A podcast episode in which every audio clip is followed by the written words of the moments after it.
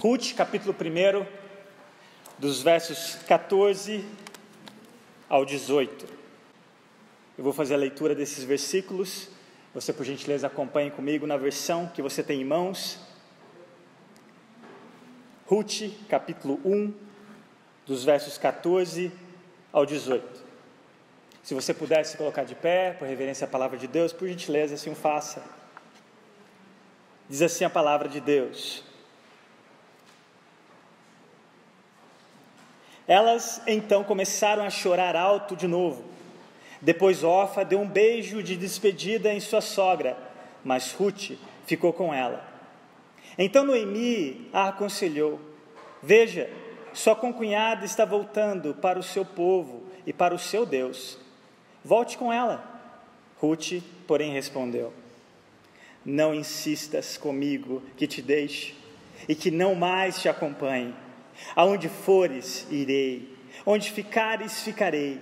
O teu povo será o meu povo, o teu Deus será o meu Deus.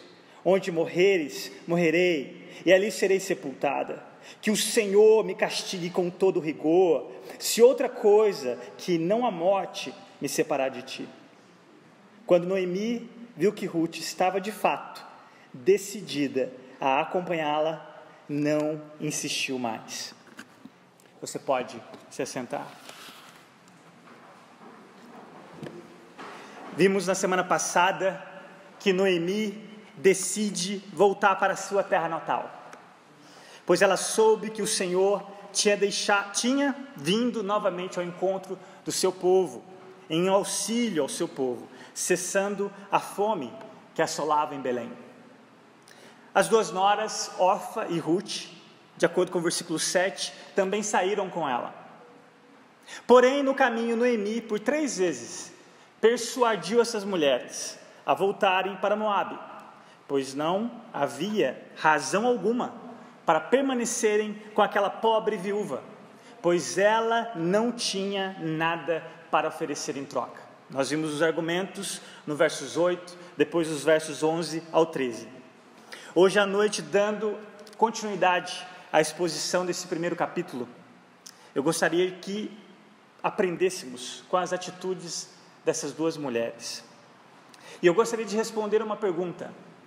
E a pergunta é: qual foi o fator principal que influenciou as escolhas de Ruth e Orfa? Em primeiro lugar, nós vemos então a atitude de Orfa. A segunda parte do versículo 14. Depois Orfa deu um beijo de despedida em sua sogra. Orfa, até então, aparentava amar é, Noemi. E a princípio estava determinada em não deixá-la. Nós vimos isso no versículo 10. Mas depois que Noemi, pela segunda vez, insiste com seus argumentos, levando suas noras a perceberem os sacrifícios pessoais que elas teriam que fazer, Orfa se arrepende de suas boas intenções e despede-se afetuosamente de sua sogra, dando-lhe um beijo de despedida. Uma decisão aparentemente sensata, ela volta para o seu povo, para a casa de seus pais, para os seus deuses, mas com isso também Orfa nunca mais aparece nas páginas da Bíblia. Nunca mais será mencionada nas Sagradas Escrituras. Assim como Noemi nos lembrou na semana passada do filho pródigo. Orfa que também nos lembra daquele jovem rico dos evangelhos, que não estava disposto a abrir mão de suas riquezas, da segurança e conforto que elas proporcionavam, para em troca seguir a Cristo a ponto de sacrificar tudo por amor a Ele. Então nós não temos muito o que dizer acerca de Orfa, mas olha o segundo exemplo, olha a atitude de Ruth. Ruth, assim como Orfa, era um zero moabita à esquerda. Ela sabia, assim como a sua concunhada, que seria tão bem-vinda em Belém quanto um torcedor do Corinthians na arquibancada do Palmeiras. A sabedoria comum apontava para Ruth seguir o mesmo caminho que Orfa. A maneira mais provável e segurança, talvez, de significados mundanos. Mas Ruth não era órfã. Mesmo com todas as semelhanças possíveis, sejam elas culturais, mesmo povo, Moabita, ou circunstanciais, duas viúvas, assim como Noemi. Na última parte do versículo 14, nós lemos algo interessante. Olha comigo. Mas Ruth ficou com ela. Com quem? Noemi. Em uma outra versão bíblica, isso fica ainda mais claro. O texto diz: Porém, Ruth se apegou a ela. Numa outra versão, que é a NVT, muito conhecida hoje em dia, que é a nova versão transformadora, ainda acrescenta uma palavra e se apegou. Apegou firmemente a ela. Aproveitando o adendo, nós temos o privilégio em português de termos várias versões. Isso não é ruim, não existe uma versão melhor do que a outra. Aproveita o máximo dessas versões, especialmente hoje em dia, onde nós temos nos aplicativos. Você pode baixar qualquer versão. Faça isso. Faça isso, aproveite. E é esse o intuito que eu estou usando aqui com mais de uma versão para entendermos esse ficou com ela, se apegou a ela ou apegou firmemente a ela. O texto usa o mesmo verbo em Gênesis capítulo 2, versículo 24. Diz assim a palavra de Deus: Por essa razão, o homem deixará pai e mãe e se unirá à sua mulher, e eles se tornarão uma só carne. Esse apegar, unirá, é tão forte que os dois já não é mais dois, é o plural no singular, uma só carne. E é exatamente esse o verbo usado em relação a Ruth e Noemi. Em outras, em outras palavras, era como se Ruth estivesse colada à sogra, e nada ou ninguém poderia separá-la, nem mesmo o conselho de Noemi, no versículo 15. Olha o que diz o conselho de Noemi. Então Noemi a aconselhou: Veja, sua concunhada está voltando para o seu povo e para o seu Deus, letra minúscula para esse Deus. Volte com ela. Eu fico imaginando, aqui nós não ouvimos nenhum momento, além do choro de Ofa, nós não ouvimos nada. Ofa não dizer nada.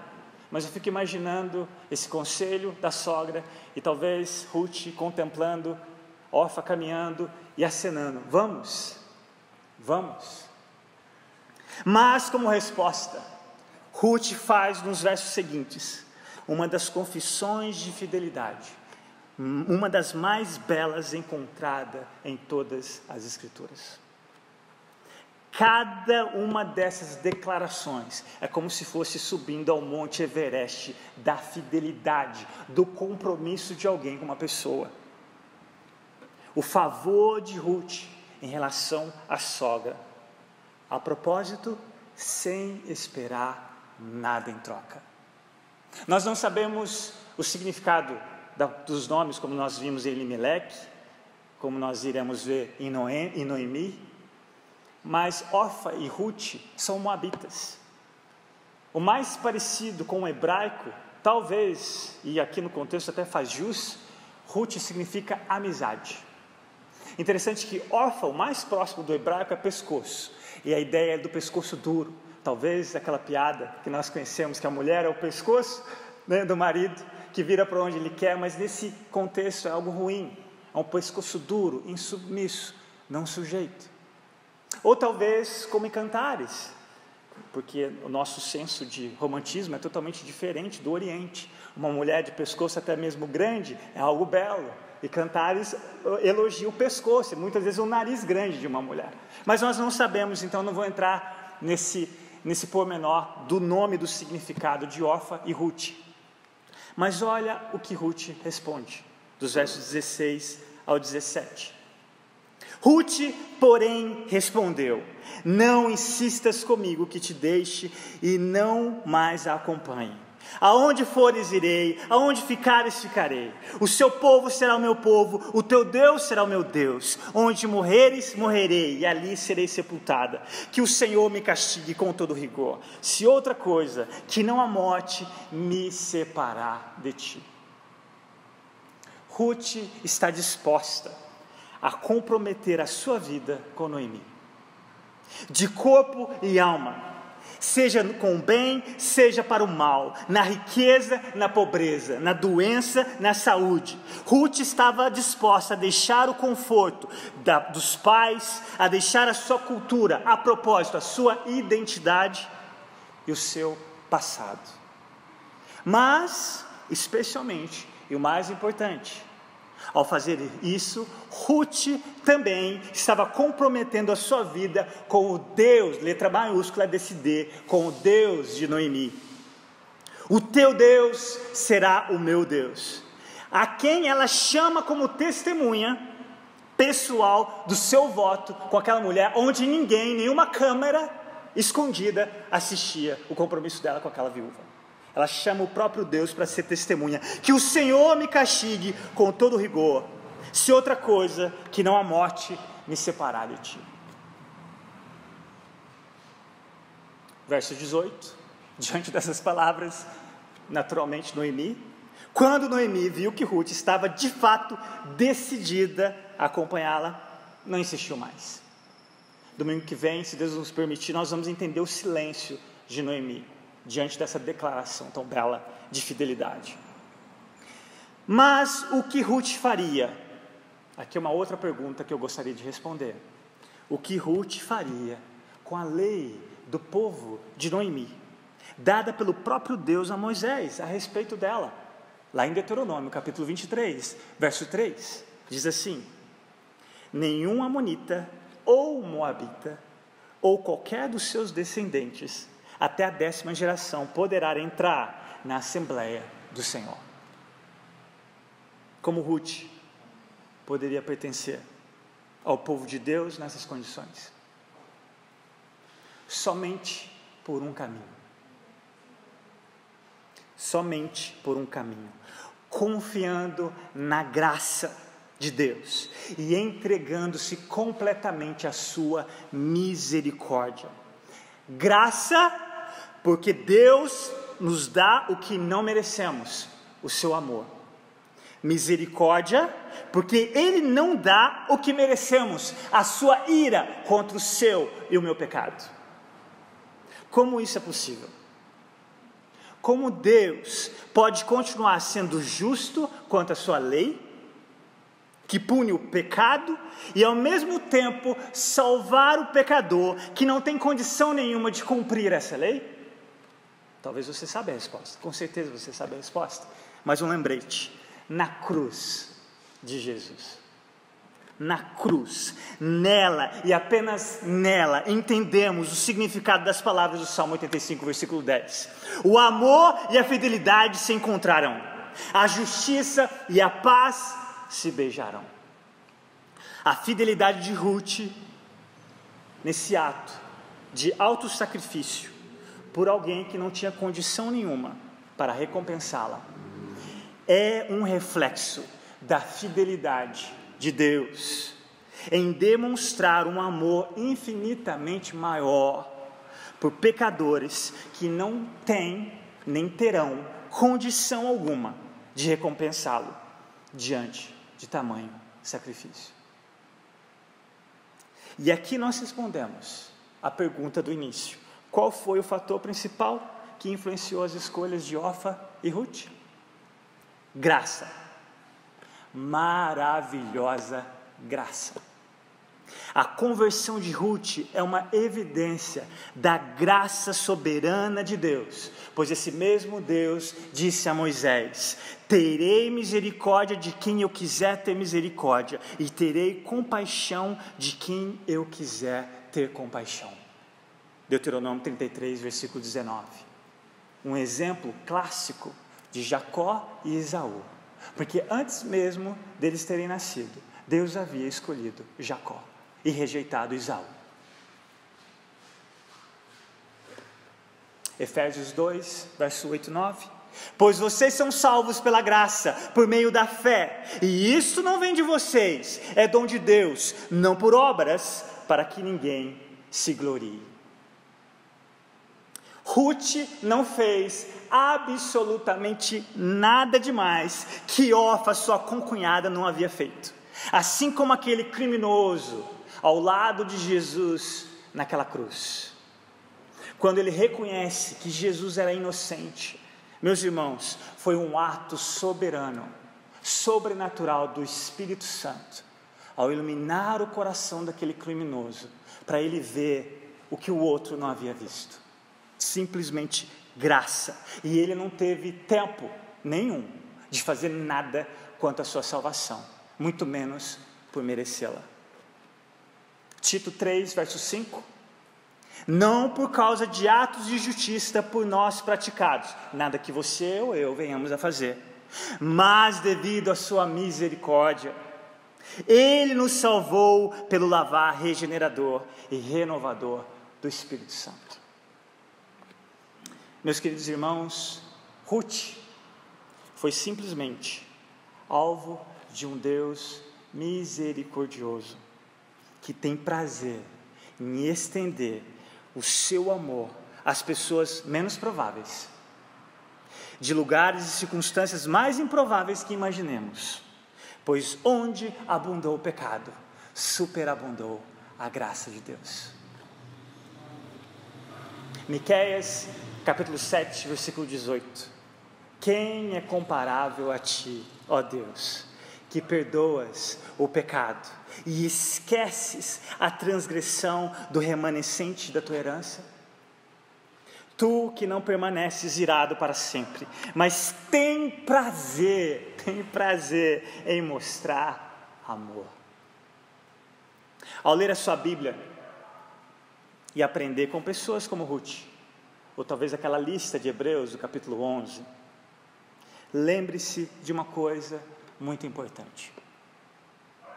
Não existem grandes homens ou grandes mulheres de Deus nas Escrituras ou na história da igreja, mas somente homens e mulheres fracos, pecadores e infiéis de um grande e misericordioso Deus.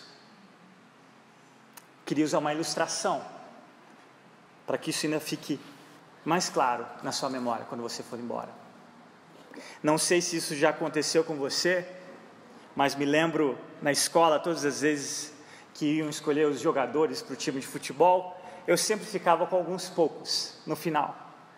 Normalmente, os melhores já tinham sido escolhidos. O pior era quando nem me davam a opção de ser escolhido, já me colocavam na reserva, porque eles já tinham o time titular. E aí, depois que eles tinham certeza que o time já ganhou, faltava um minuto, Aí eu substituía um jogador cansado. Mal conseguia chutar a bola. Meus irmãos, com o time de Deus é diferente. Os últimos serão os primeiros. Ele escolhe os fracos, os menos qualificados, para confundir aqueles que se consideram fortes, aqueles que não são, para humilhar aqueles que pensam que são alguma coisa. Porque só assim ele recebe, e apenas dele, por direito, o louvor, a glória de qualquer vitória que venhamos a alcançar. Não há absolutamente nada que você seja ou tenha que você não tenha recebido imerecidamente das mãos graciosas de Deus. E se isso é fato, Onde fica o espaço para vanglória? Ou porque você se acha melhor de qualquer outra pessoa? O mérito de tudo, o mérito de tudo, o que você é e tem, é de apenas uma pessoa: Jesus Cristo. Jesus Cristo. E quando tudo isso começa a fazer sentido na sua cabeça, quando tudo isso começa a ficar mais claro, a sua fidelidade em relação a esse Cristo é como de Ruth a Noemi. Matthew Henry, um comentarista, um puritano comentarista bíblico, ele faz algo maravilhoso em relação à decisão de, das noras Ruth e Noemi, ele faz um paralelo com o nosso relacionamento com Jesus. Olha o que ele disse. Abra aspas. Observe a decisão de Ruth e seu grande afeto para com Noemi. Orfa resistia a separar-se dela, porém não a amava a ponto de deixar Moabe. Deste modo, muitos apreciam a Cristo e têm afeto por ele, porém permanecem destituídos de sua salvação, porque não querem abandonar outras coisas por amor a ele. Amam-no, porém deixam-no, porque não o amam tanto quanto amam outras coisas. Ruth é um exemplo da graça de Deus que inclina a alma a escolher a melhor parte. Fecha aspas. Se substituíssemos Noemi por Jesus, Moabe pelo mundo e suas vaidades, quem você se identificaria mais nessa história? Com Orfa ou com Ruth? Acredite, você e eu somos alvos da graça imensurável de Deus, assim como Ruth e Noemi foram. O que o Senhor tem falado ao seu coração para abrir mão por amor a Ele, como foi utilizado na liturgia de abertura? Será que o seu amor por Jesus é maior do que qualquer coisa que Ele te peça para abrir mão? O que você considera de maior valor do que o amor de Jesus manifestado na cruz em seu favor? Encerro com as palavras de um poema de Charles Thomas Studd. Ele foi um missionário inglês, fielmente serviu o seu Salvador na China, na Índia e na África. Charles pertencia a uma família muito rica e ele herdou uma fortuna só que ele investiu em missões. Não só o seu dinheiro, mas ele investiu a sua saúde, os seus dons, os seus talentos, para fazer com que Cristo fosse famoso. E ele tinha um lema, e seu lema era o seguinte: Se Jesus Cristo é Deus e morreu por mim, então nenhum sacrifício que eu fizer será grande demais para ele. Em uma das estrofes de seu poema intitulado Só uma Vida, que logo vai passar, ele escreveu o seguinte: abre aspas. Só uma vida de anos breves na balança, cada um com fardos, temores e esperanças. Todos vasos que preciso encher, do que é de Cristo ou com o meu querer. Só uma vida que logo vai passar, só o que foi para Cristo irá ficar. Vamos orar?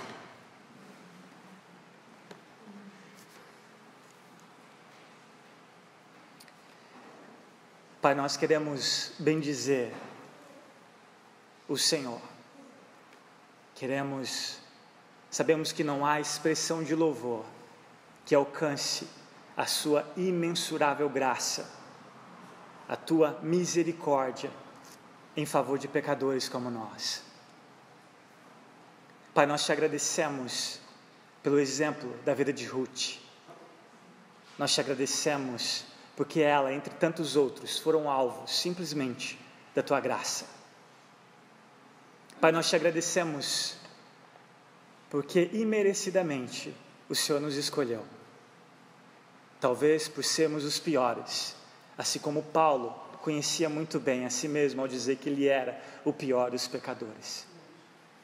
Pai, nós te pedimos que o Senhor nos ajude a sermos tão fiéis como o Senhor é para conosco, a termos essa convicção de nos apegarmos a Cristo, seja na alegria, na tristeza, na abundância, na escassez, seja na vida ou na morte, porque Ele fez isso conosco. Não é nós que nos apegamos a Ele, é Ele que nos apegou a nós. É Ele que disse: aquele que, os pai, aquele que o Pai me dá, eu não perco nenhum. Foi Ele, Senhor. Graças a Ele. Até a nossa fidelidade a Ele é um reflexo da fidelidade dele para conosco. Senhor, ajuda-nos a sermos esse povo.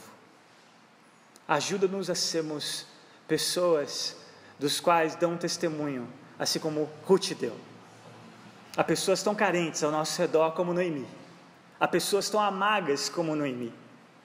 Para que eles possam ver através do nosso testemunho quão bom e agradável, Senhor, é tê-lo como nosso Senhor e Salvador. Pai, nós te louvamos pela tua palavra e nós te pedimos, ajuda-nos a sermos verdadeiramente praticantes dela. Ajuda-nos a sermos filhos que tragam alegria ao teu coração, assim como Jesus fez. E é graças à vida, é graças à morte, é graças à ressurreição do teu filho que nós hoje temos a condição de sermos e fazermos tudo aquilo que o Senhor exige de nós. As tuas promessas, os teus mandamentos vêm condicionado à condição que nós temos e recebemos na cruz do teu filho, mediante ao poder do teu Espírito Santo que opera em nós. Ajuda-nos, Pai. Ajuda-nos a reconhecer que nenhum sacrifício que venhamos a fazer se compara ao que o Senhor já fez por nós. Ajuda-nos a amá-lo de volta. No nome precioso de Jesus que nós oramos. Amém.